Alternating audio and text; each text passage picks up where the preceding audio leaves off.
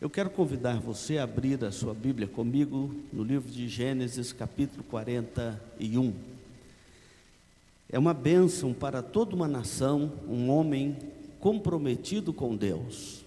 José é um homem comprometido com Deus. E ele se torna uma bênção para todo o Egito e para todo o mundo daqueles dias. Isso deve nos levar a pensar na nossa vida. Estamos aí na Semana da Pátria. A nossa pátria brasileira precisa de cidadãos brasileiros que amam esta terra. Cidadãos brasileiros dispostos a lutar pelos valores e dispostos a lutar pela, pelo bem da nossa nação e pela liberdade do povo brasileiro.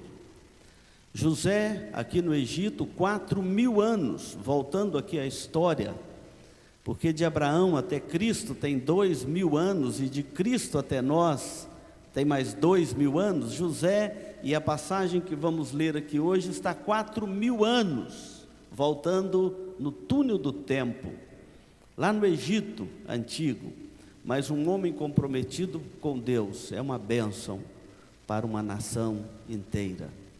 O capítulo 41 desse livro de Gênesis, eu vou ler os versículos de 1 a 16, gostaria que você acompanhasse atentamente a leitura, depois mantivesse a sua Bíblia aberta.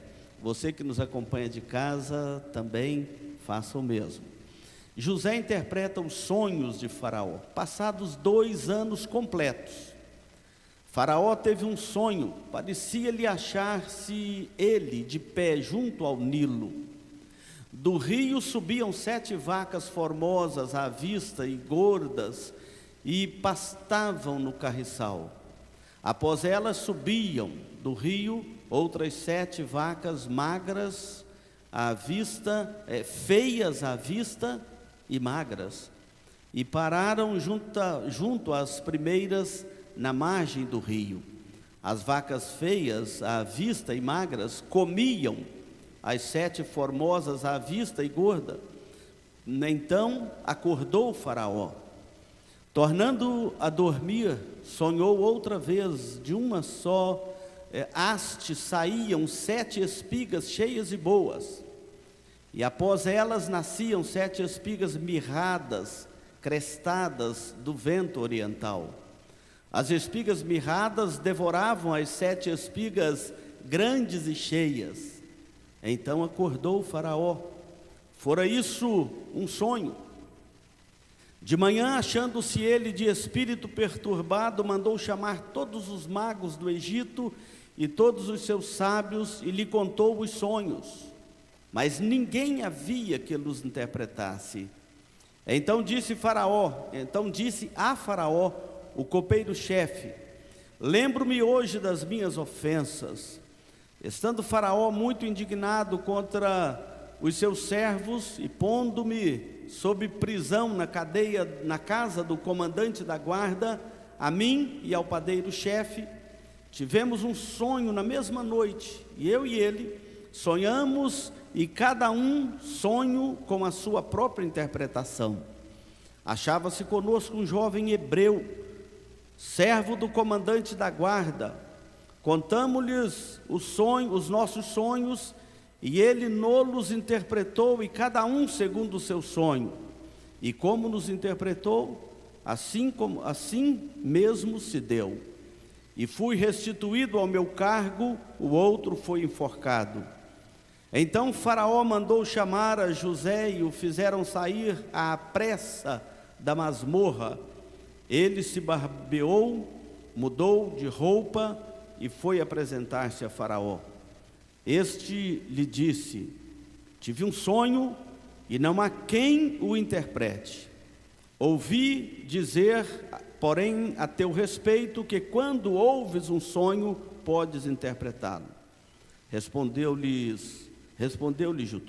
José: Não está isto em mim, mas Deus dará resposta favorável a Faraó. Guarde a sua Bíblia aberta aí, mantenha a sua Bíblia aberta para ouvir a palavra do nosso Deus. Ó oh, Pai de amor, Grande e temível é o teu nome em toda a terra. Os reis se dobraram a ti. Ó Deus, o teu domínio é sempre eterno e está acima de toda majestade, de toda potestade deste mundo. Em teu nome governam os reis, os presidentes. Em teu nome, ó Deus, governam os povos. É por isso que todo governo vem de ti e está nas tuas mãos o controle sobre aqueles governos mais soberanos sobre a face da terra. E o nosso coração se rende a ti humildemente, como fez José. Não está em mim, mas Deus te dará compreensão dessas coisas. Sabemos também, ó Deus, que só o Senhor pode dar compreensão da tua palavra ao coração do teu povo. E assim nós te pedimos no nome de Jesus. Amém. Como nós dissemos, esse texto está distante de nós quase quatro mil anos. E o tema básico deste capítulo é que o Deus soberano exalta José, um prisioneiro, a governador do Egito, cujo objetivo era para salvar o mundo dos seus dias da fome. José não é uma história para enaltecer um homem, mas para mostrar o governo de Deus sobre a terra, que Deus governa sobre todos os reinos da terra. Vamos lembrar um pouquinho da história de José. Quando adolescente na casa de seus pais, você deve lembrar desse episódio já pregado aqui. José teve dois sonhos. E nesses sonhos ele seria governador, e os seus irmãos e os seus pais se inclinariam diante dele.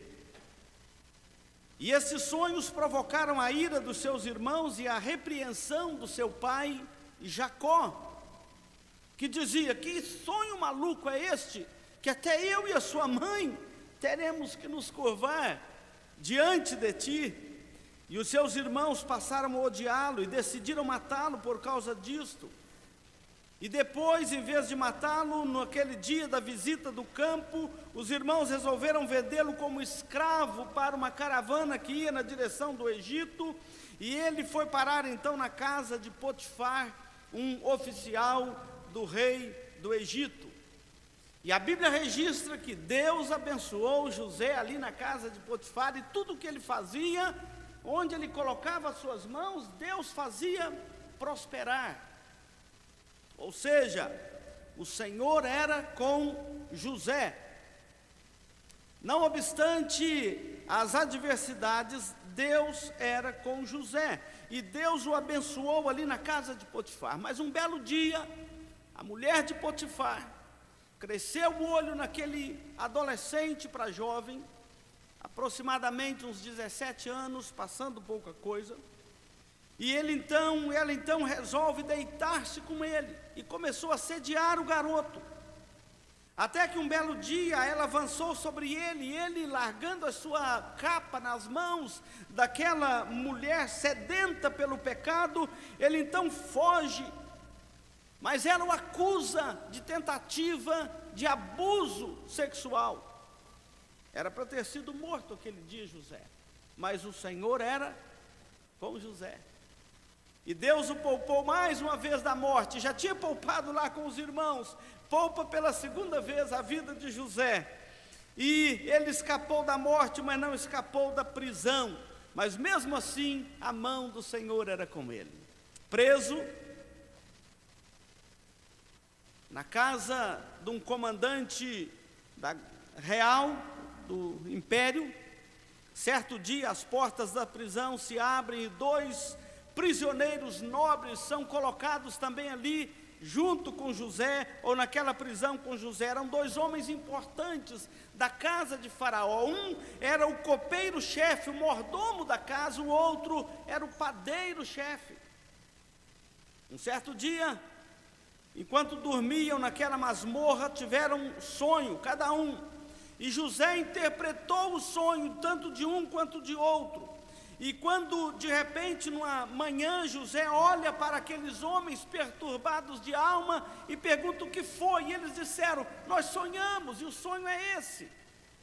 José interpretou o sonho e ele disse que o sonho daquele mordomo, daquele é, é, copeiro-chefe, é que dali a três dias ele seria retirado daquela prisão e seria restituído ao seu cargo e voltaria a servir eh, na mesa de Faraó, e Faraó tomaria da sua própria mão o cálice de vinho para beber. O outro animou. A interpretação foi muito boa e contou, o padeiro contou o sonho dele. E José falou assim: também daqui a três dias você será tirado da prisão e enforcado.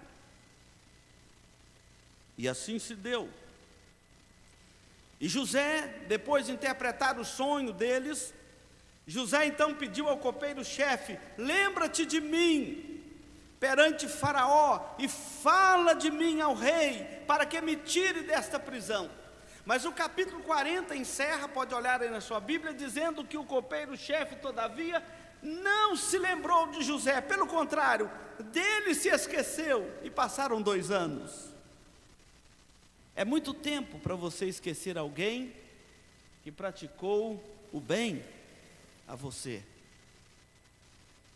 Mas o Senhor não se esqueceu do seu servo José. Deus não esquece dos seus servos até porque eles estão a serviço do Senhor e eles estão ali exatamente para executar os planos de Deus e executar a vontade do Senhor. Há uma vontade soberana sobre a vida dos servos de Deus e eles não estão ali por causa da sua própria vida, mas por causa de Deus.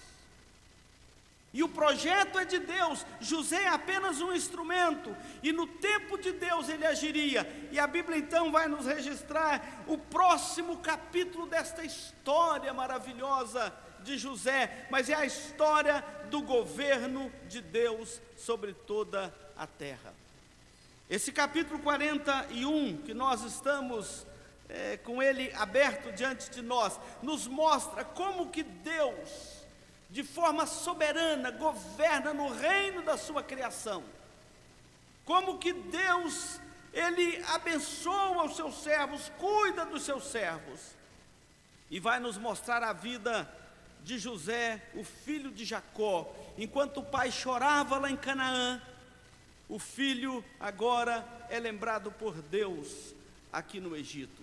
E eu vou destacar alguns pontos aqui, sempre tendo como princípio que Deus governa sobre todas as coisas. Deus deu dois sonhos a Faraó, foi Deus quem deu dois sonhos a Faraó. Os versículos de 1 a 8 narra isso. Diz aqui o texto que dois anos se passaram com José naquela prisão. E Deus então deu a Faraó dois sonhos. E Deus fez o copeiro lembrar da sua promessa e do pedido de José. O primeiro sonho de Faraó, você lembra, as vacas. E ele sonhou que estava de pé olhando para o rio Nilo. O rio Nilo é o grande rio e a vida acontece no Egito em torno deste rio. E então Faraó olhando para o rio, de repente ele começou a ver sair de dentro do rio, emergir do rio sete vacas, e elas eram formosas à vista, gorda, e pastavam alegremente ali no carriçal. Ah, por outro lado, ele olhando, vê sair do mesmo rio sete vacas feias à vista e magras. E aqui, quando fala dessas vacas, ah, é uma aparência maligna, uma aparência devoradora. E de repente as vacas feias começam a comer as vacas formosas, e Faraó acorda assustado com aquela cena daquelas vacas do mal comendo aquelas vacas gordas e sadias. E Faraó acorda assustado com aquela cena devoradora, vacas carnívoras. Realmente não é muito comum. O segundo sonho de Faraó, ele volta a dormir. E o segundo sonho dele acontece que de uma mesma haste saíam sete espigas também, formosas, bonitas, viçosas. E de repente ele olhando para aquela haste, admirado com aquela cena, é, sete espigas magras e mirradas saem daquela mesma haste e devoram as espigas boas. E Faraó acorda novamente assustado. E de repente, numa manhã, aquele palácio de Faraó fica perturbado com aqueles sonhos do rei. E o rei perturbado ele mandou buscar então os seus magos, os seus sábios do Egito, e o texto aqui no versículo de número 8 tem uma ênfase especial, dizendo que juntaram todos os sábios do Egito, todos os magos. Ou seja, não tinha mais onde recorrer, e nenhum deles sabia a interpretação do sonho, e aquilo perturbava ainda mais Faraó. Então vem um segundo quadro deste capítulo que Deus fez o copeiro-chefe lembrar-se de José. Os versículos 9 a 13, o copeiro-chefe vai se lembrar de José, porque Deus dirige a história. Até a consciência de um rei ou a consciência de um copeiro está nas mãos do Senhor nosso Deus. Irmãos, não se esqueçam disso. Deus dirige a história, a história da sua vida, a história da nossa pátria, a história do mundo, do universo, está nas mãos de Deus. Ele é soberano sobre todas as coisas. Uma vez que é, era chegada a, a hora de Deus libertar José da prisão, Deus faz o copeiro lembrar-se de José. Mas em que situação isso acontece? Uma situação tensa a situação no palácio de Faraó ficou muito tensa naquele dia, e Faraó perturbado, ninguém ousava desafiar a ira daquele rei, e ninguém podia interpretar os seus sonhos, não tinha solução, nem magos, nem sábios, ninguém no Egito que pudesse tirar aquela perturbação do coração de Faraó. Então o copeiro-chefe lembrou de uma alternativa, e ele então diz assim: Lembro-me hoje das minhas ofensas contra José, mas também contra o rei. Estando na prisão, tive um sonho e um jovem hebreu interpretou os meus sonhos, e assim como ele interpretou tanto o meu sonho quanto do padeiro-chefe, assim aconteceu. E o assunto interessou a Faraó, e o texto diz no versículo 14 que Faraó manda buscar José lá naquela prisão, e eles foram buscar às pressas. Isso mostra que a situação no palácio era uma situação perturbadora, e então barbearam José, mudou suas roupas, e ele foi levado à presença de Faraó. José diante de Faraó, o prisioneiro diante do rei. Vem um próximo episódio deste capítulo que merece destaque. Deus guiou Faraó até José. Através desse copeiro, foi Deus quem guiou Faraó até José. E Deus quem guiou José até Faraó. Os versículos 14 a 36 são por demais importantes dentro deste capítulo. Deus cegou os sábios e magos do Egito que não puderam interpretar o sonho do rei. E ao mesmo tempo conduz um prisioneiro, ironicamente, à presença do rei. Presta atenção nisso. É a terceira vez que, em 13 anos, que José tem as suas vestes arrancadas. Mas agora ele se veste como um governante, um nobre da corte, para não mais arrancar esta veste de nobreza, essa veste de honra. Versículo 15 diz que então Faraó aproxima de José e começa logo o assunto: tive um sonho e não há quem interprete. Ouvi dizer a seu respeito que você pode interpretar sonhos, quando ouve sonhos, você interpreta. E José humildemente, presta atenção nisso aqui, irmãos. José humildemente responde ao rei Faraó, dando a Deus a honra daquele ato. E ele então diz a Faraó: Não está em mim interpretar sonho, mas Deus dará a resposta favorável a Faraó. Presta atenção nessa palavra. Deus dará a resposta favorável a Faraó, quer dizer, Deus dará uma resposta que trará paz, tirará a perturbação do coração do rei. Que coisa maravilhosa, só Deus pode fazer isso. Quantas vezes Deus já fez isso com você? Tirar aquela perturbação de alma e promover a paz, a, pra, a paz de Cristo no seu coração. É o que ele vai fazer aqui com Faraó através de José. E vejam que, e eu quero que você atenta para isso, um servo de Deus, ele jamais pode querer para si uma glória que pertence ao Senhor nosso Deus. É por isso que José está dizendo aqui: não está em mim, mas Deus te dará a resposta favorável. Observe bem isso, porque um servo de Deus, você vai identificá-lo nestas coisas. Quantas pessoas ouvem o falso profeta e não consegue identificar que aquele homem está querendo para si uma glória que pertence ao Senhor nosso Deus?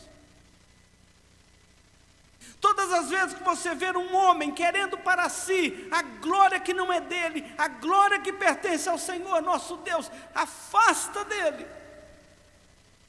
José humildemente diz: Não está em mim, mas é Deus, o Deus que eu sirvo, o Deus de meus pais. Ele te dará a resposta favorável. José sabia que Deus podia responder pelo que estava por fazer no mundo da sua criação. Somente Deus pode dizer o que vai acontecer daqui a pouco no mundo que ele criou. E assim ele faz. Os versículos 17 a 21, então, Faraó, satisfeito com a resposta de José, ele começa a narrar o seu sonho. E então ele diz o seguinte: que saía do Nilo sete vacas gordas e formosas e sete vacas mirradas. E o que assusta Faraó quando ele vai contar o sonho a José, ele coloca uns elementos a mais que não havia contado resumidamente na primeira parte deste capítulo, mas a partir do 17 ao 21, pode olhar aí na sua Bíblia, ele começa a colocar ênfase no que assustou o coração do rei ao ver aquela cena. E ele então disse o seguinte: o que ah, me assustou foi primeiramente a aparência daquelas vacas magras, porque elas tinham uma aparência maligna. Ah, ele disse o seguinte: jamais foi visto no Egito um animal tão esquisito como aquele. E quem estuda a história sabe que nunca faltou animal esquisito no Egito. Mas daquele jeito não. O que assustou o Faraó? A aparência maligna daquelas vacas. E mais, ele disse que a ação devoradora, maléfica delas, porque elas comiam as vacas formosas e as vacas gordas, e ao mesmo tempo assustou o Faraó o fato de que as magras comiam as gordas e continuavam magras do mesmo jeito, e não acrescentava nada a elas nem uma sucuri quando engole um animal, acontece isso. Não tinha aparência que tinha comido alguma coisa. Isso aqui é a face da fome. Isso aqui é a face da fome.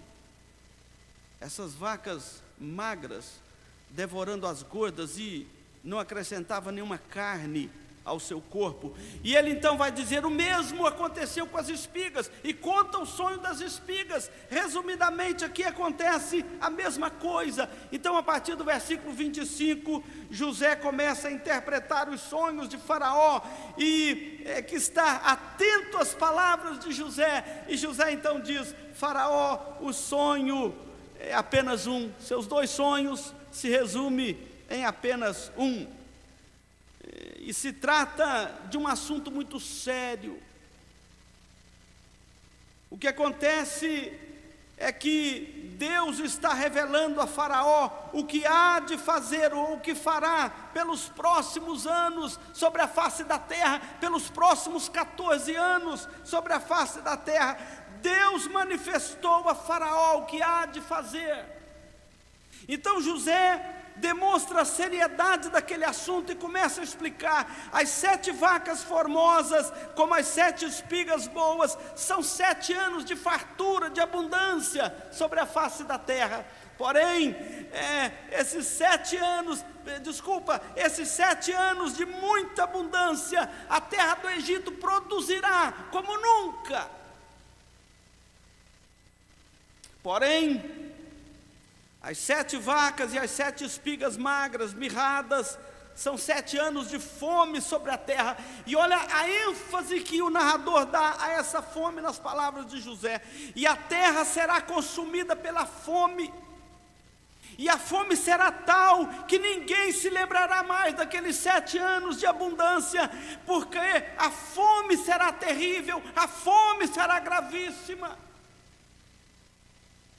E essas palavras, obviamente, assustam o coração de Faraó, mas assusta ainda mais quando José diz para ele, versículo 32, olhem na sua Bíblia: o sonho de Faraó foi dúplice, porque a coisa é estabelecida por Deus e Deus se apressa em fazê-la. Você já pensou nisso? Ele está dizendo: atente para essas palavras, porque a duplicidade desse sonho é para mostrar a seriedade desse assunto. E isto é coisa estabelecida por Deus, e Deus se apressa por fazê-la. Meus irmãos, prestem atenção na coisa. Às vezes eu vejo o coração dos crentes muito ansioso sobre a face da terra também nos nossos dias. Você precisa de saber que o que Deus estabeleceu para esse mundo, assim será. Você pode desesperar, arrancar os seus cabelos em vão. O que Deus estabelece no seu governo soberano, assim será.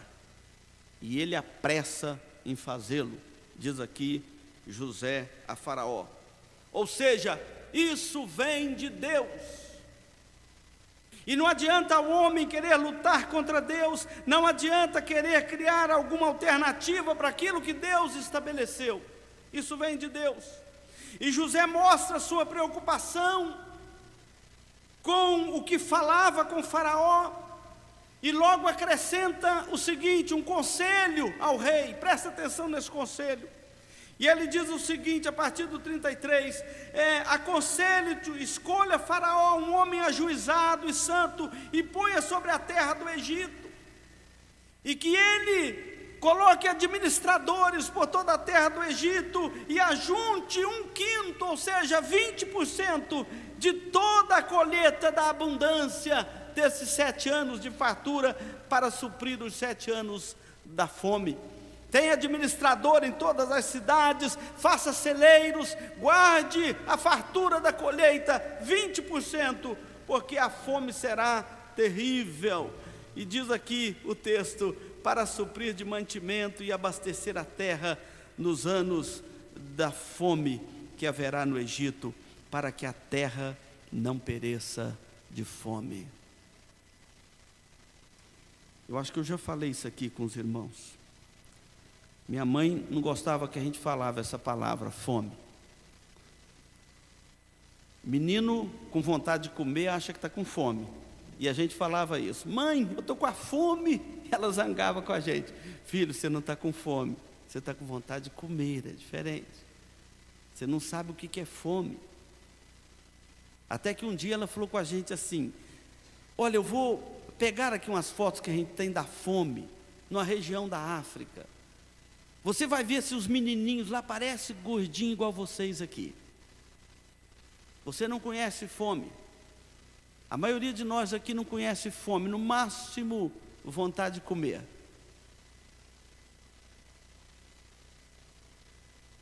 José está falando para Faraó o seguinte: o assunto é sério. Não só porque a fome é séria, mas é porque isso, isso vem de Deus. E você está tendo a graça de Deus alertar você, de Deus colocar isso diante de você, de Deus avisar o que está por fazer sobre a face da terra. Então vem mais uma sessão maravilhosa desse capítulo. Deus tocou no coração de Faraó para escolher aquele administrador do Egito. E Faraó escolheu quem?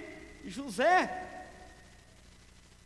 Por orientação de Deus, Faraó encontrou paz em Deus na interpretação que José lhe dera do sonho e disse: Acharíamos porventura homem como esse, em que há o Espírito de Deus. E o versículo 39 disse: Faraó, visto que Deus te fez saber tudo isto, ninguém há tão ajuizado e tão sábio como tu, e nomeou José como o segundo homem mais importante do Egito. Apenas Faraó era maior do que ele. Deu-lhe um anel de ouro, carruagem de honra, colar de ouro no pescoço, autoridade para agir. Mudou o nome de José, colocou o nome de Zafanete Paneia. É, por favor, Faraó, deixa José mesmo, né?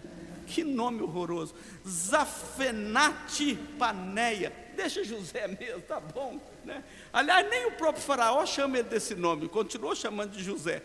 E deu-lhe uma esposa, uma mulher nobre, a Zenate. Ela era filha de Potífera, sacerdote de On, o deus do sol, porque a classe sacerdotal tinha grande honra no Egito.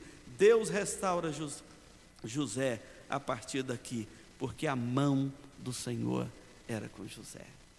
Eu quero concluir aqui dos versículos 46 a 57.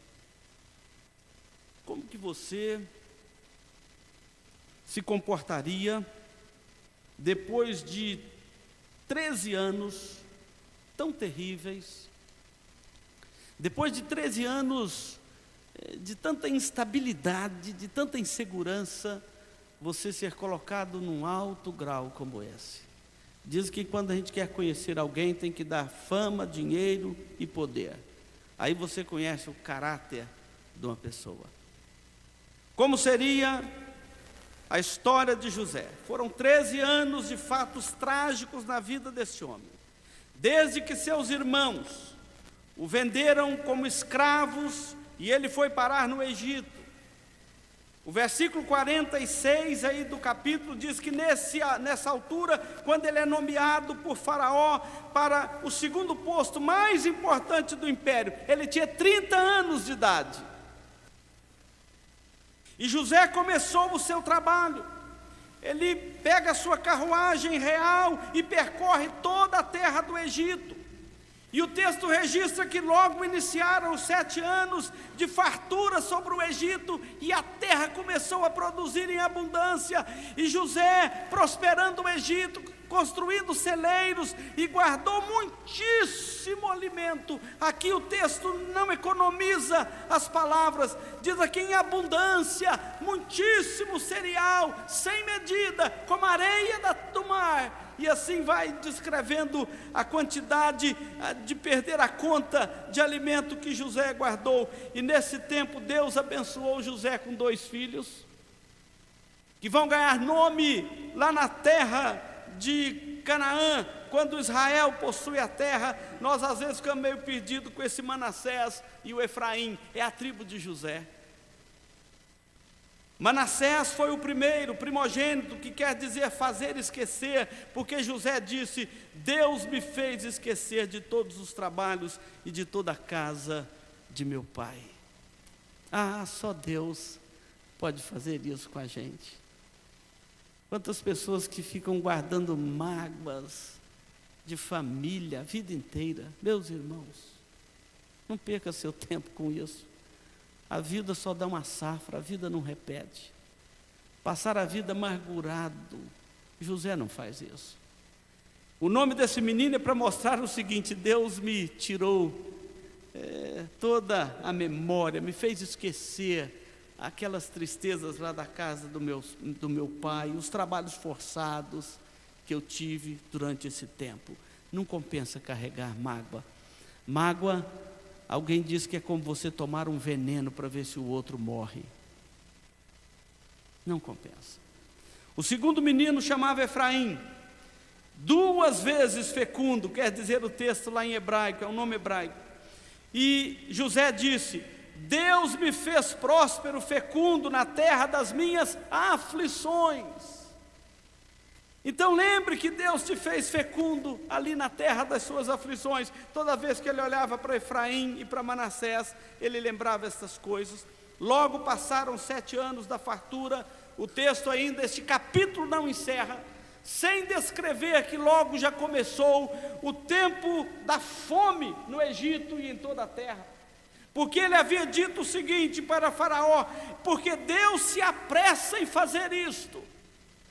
Termina os sete anos da fartura, já iniciam os sete anos da fome, e José mandou abrir os celeiros do Egito, vender mantimento para os povos, e o texto registra que os egípcios ainda tinham estoque de alimentos, porque eles estavam avisados. Quando Deus avisa é tão bom. Não precisa nos pegar de surpresa.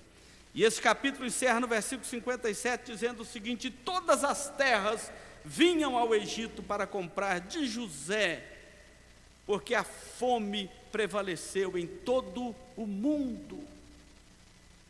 Irmãos, é maravilhoso quando podemos passar pelas provações da vida, sem perder a doçura da nossa alma. Vocês sabem que eu oro por isso todos os dias para Deus nunca me deixar perder a doçura da alma, a beleza do Evangelho, a graça de Deus que paira sobre as nossas vidas. Eu vejo tanto, às vezes, até pastor amargurado de alma, triste com tantas coisas. Jesus disse: No mundo tereis aflições. Então, não há novidade para nós. José ele nos mostra esse belíssimo exemplo. É maravilhoso podermos passar pelas provações com as mesmas atitudes de José. José é um tipo de Cristo no Antigo Testamento que aceita sacrificar a vida para salvar o seu povo. Lembra que José não é da linhagem de Cristo. Lá na casa de Jacó, a linhagem de Cristo está na tribo de Judá, não na tribo de José. José é um tipo de Cristo no Antigo Testamento que aceita sacrificar a sua vida a favor do seu povo. E o texto então conclui aqui dizendo que Deus cuidou de José do Egito, porque Deus cuida dos seus filhos neste mundo, Deus cuida de você, Deus cuida da sua casa. É por isso que Jesus disse para não andarmos ansiosos, porque o nosso Pai Celeste, Ele conhece as nossas necessidades necessidades e Ele supre as nossas necessidades. Deus restaurou a sorte de José. Deus governa sobre toda a terra. Não devemos temer lutas e desafios. Devemos confiar em Deus, comprometer a nossa vida com Deus e seguir a palavra de Deus. Essa história vai continuar no próximo domingo. Os oráculos de Deus estão sendo aqui executados na terra do Egito. Não perca continuarmos no próximo domingo essa história maravilhosa.